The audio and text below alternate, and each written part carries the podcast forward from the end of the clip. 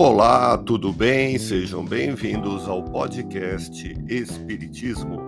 Aqui é o Paulo e onde quer que você esteja, você está em ótima sintonia.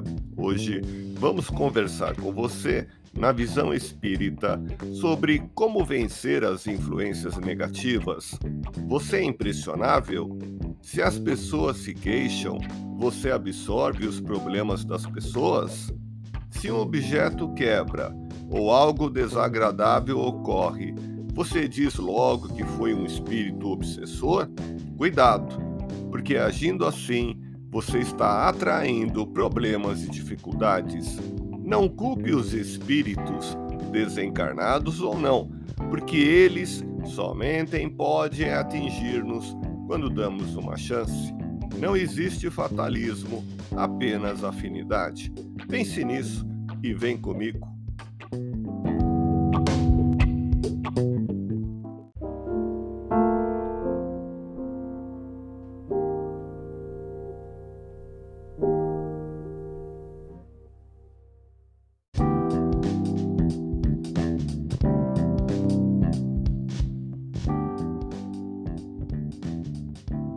Estamos iniciando, harmonizando a mente na paz do Cristo, nesse sentimento de convívio fraterno, pela comunhão de intenções e pensamentos voltados para o bem, a caridade e o amor ao próximo. Hoje, conversando com você, vamos falar sobre como vencer as influências negativas.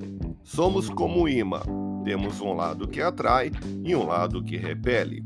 É exatamente isso somos ainda humanos e ao lado da parte positiva de nossos melhores sentimentos de amor, de caridade, de perdão e de justiça, ainda está o lado negativo do desânimo, de vaidade, de orgulho, de arrogância.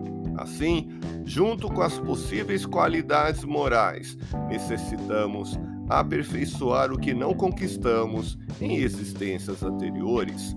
Paulo de Tarso considerado o apóstolo dos gentios, confessava publicamente que deixava de fazer o bem que tanto desejava para praticar o mal que não queria. Essa dualidade nos caracteriza em nossa caminhada para melhores planos espirituais, em nossa jornada evolutiva ao longo de nossa existência. Esse desafio não é externo, ocorre diariamente no interior de nossa alma, em nosso íntimo, pois, como se aprende em O Livro dos Espíritos, na questão 621, a lei de Deus está escrita em nossa própria consciência. Não devemos julgar as pessoas e nem realçar o lado negativo que todos temos, ou seja, o lado que rebele. Todos temos um lado belo, puro e nobre, um lado que atrai.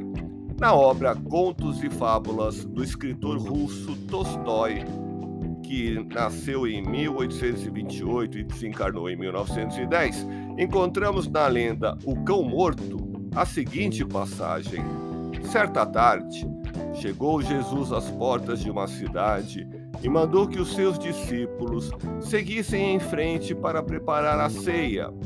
Ele, sempre inclinado ao bem e à caridade, meteu-se nas ruas e chegou à praça do mercado. Viu Jesus algumas pessoas em grupo reunidas num canto a observar algo que jazia no chão. Aproximou-se para ver o que lhe chamava atenção. Era um cão morto, preso pelo pescoço por uma corda que servira para arrastá-lo pelo lodo. Jamais coisa mais vil, mais repugnante, mais impura se havia oferecido aos olhos daqueles homens. E todos que estavam no grupo olhavam para o chão com desagrado. Isso envenena o ar, disse um dos presentes. Esse animal putrefato estorvará o caminho por muito tempo, disse outro. Vede o seu couro, disse um terceiro. Não há um só fragmento que se possa aproveitar para fazer umas sandálias. E suas orelhas? exclamou um quarto. São repulsivas e estão cheias de sangue. Deve ter sido enforcado por um ladrão, acrescentou um terceiro. Jesus os ouvia e, lançando um olhar de compaixão ao animal imundo, disse: Seus dentes são mais brancos e belos que as pérolas. Então as pessoas admiradas voltaram-se para ele, exclamando: Quem é este? Será Jesus de Nazaré? Somente ele poderia encontrar de quem se condoer e até algo que elogiar em um cão morto. E todos, envergonhados, seguiram seu caminho, prosternando-se ante o Filho de Deus. Com este conto de Tolstói, exemplificamos que podemos sempre encontrar algo de belo onde todos fazem questão de ver feiura e mal-estar.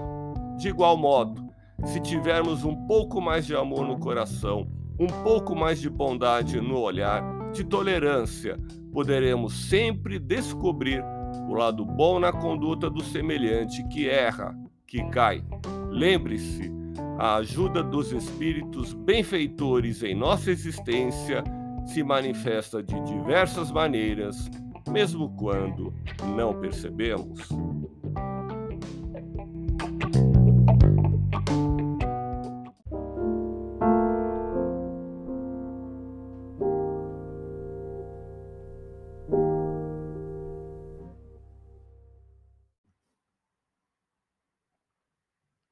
Nesse instante, unidos com pensamento em Jesus, vibremos pela nossa transformação interior. Permita-se amar mais e valorizar a vida, que as vozes dos céus continuem nos dirigindo a palavra consoladora e esclarecedora. Escutemos com atenção as palavras desse amigo espiritual com sua simplicidade e amorosidade. O Cristo se fez estrela de primeira grandeza e a sua presença nos tornou melhores, com a esperança que nos proporciona e a alegria no rumo de nossa evolução. Jesus é o nosso guia. Diante de todos nós, ele é a luz, a água da vida, o alimento do amor. Adote pensamentos edificantes e construtivos, e com atitudes positivas, cultive no seu coração sementes de amor, perdão, concórdia e caridade. Roguemos a Deus que a nossa união fortaleça a fraternidade de modo a doarmos nossa paz.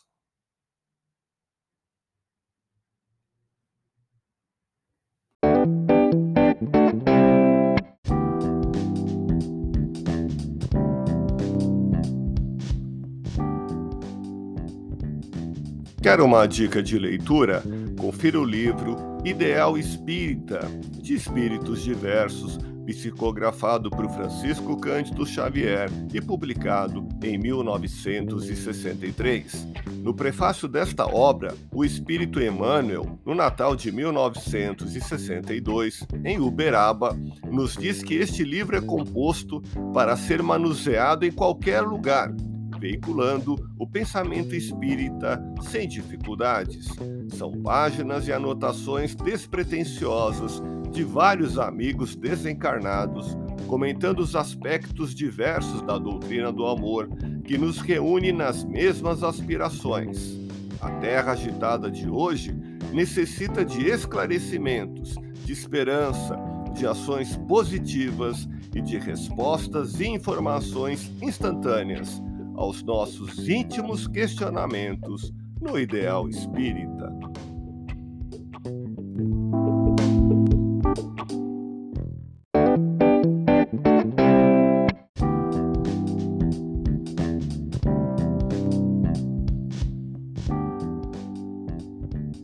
Quer uma dica de filme? Confira A Invenção de Hugo Cabret, de 2012, dirigido por Martin Scorsese. Hugo é um garoto de 12 anos que vive em uma estação de trem em Paris, no começo do século XX. Seu pai, um relojoeiro que trabalhava em um museu, morre momentos depois de mostrar a Hugo a sua última descoberta, um androide sentado numa escrivaninha com uma caneta na mão, aguardando para escrever uma importante mensagem. O problema é que o menino não consegue ligar o robô nem resolver o mistério. A espiritualidade se faz presente em cenas com mensagens de atitude mental positiva, como neste diálogo. O Messier Labis me deu um livro na noite passada. Ele sempre está fazendo isso, mandando um livro a um bom lar. É assim que ele costuma dizer. Ele tem o propósito. O que quer dizer? Tudo tem um propósito, até as máquinas. Os relógios dizem as horas. Os trens levam a lugares. Servem a seus propósitos, assim como o Messier Labis. Por isso as máquinas quebradas me deixam tristes. Não servem a seus propósitos. Talvez seja assim com as pessoas. Perder nosso propósito é como estar quebrado. É uma belíssima homenagem ao cinema e a Georges Méliès, onde podemos refletir que nada é por acaso, enfatizada nesta cena com o seguinte pensamento: imaginava que o mundo inteiro era uma grande máquina. As máquinas nunca vêm com peças sobressalentes, vêm sempre com a quantidade certa que precisam. Então, entendi que se o mundo fosse uma grande máquina, eu não poderia ser uma peça sobressalente, eu tinha que estar aqui por alguma razão. Então, você também está aqui por uma razão. Estamos juntos e temos muito a divulgar. Agradeço a sua companhia e atenção. Um grande abraço, fique em paz e até o próximo episódio do podcast Espiritismo.